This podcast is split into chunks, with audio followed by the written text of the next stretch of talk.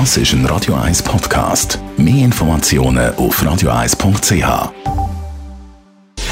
Gesundheit und Wissenschaft auf Radio 1. Unterstützt vom Kopfwehzentrum Irlande Zürich. www.kopfwww.ch Sport im Alter senkt das Sterberisiko. So viel vorweg, Sportarten wie Bergsteigen, Onisel, Basejumpen oder Springreiten gehören nicht dazu.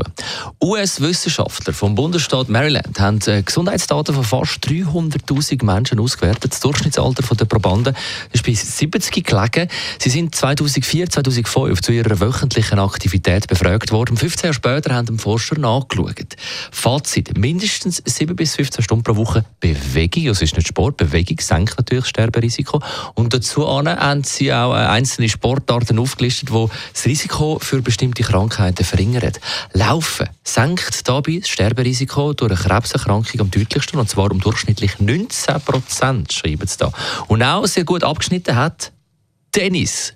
Tennis verringert das Sterberisiko von einer Herz-Kreislauf-Erkrankung um 27 Prozent. Das ist eben eine Aktivität, die synchronisierte Aktionen fordert von vielen Muskeln und auch eine Hand-Augen-Koordination. Dazu eine teils höhere Intensität. Das ist die Erklärung der Forscher. Sie sagen aber auch, dass es äh, in erster Linie wichtig ist, eine Sportart oder eine körperliche Aktivität zu finden, die einem Spaß macht. Nur so bewegt man sich regelmäßig.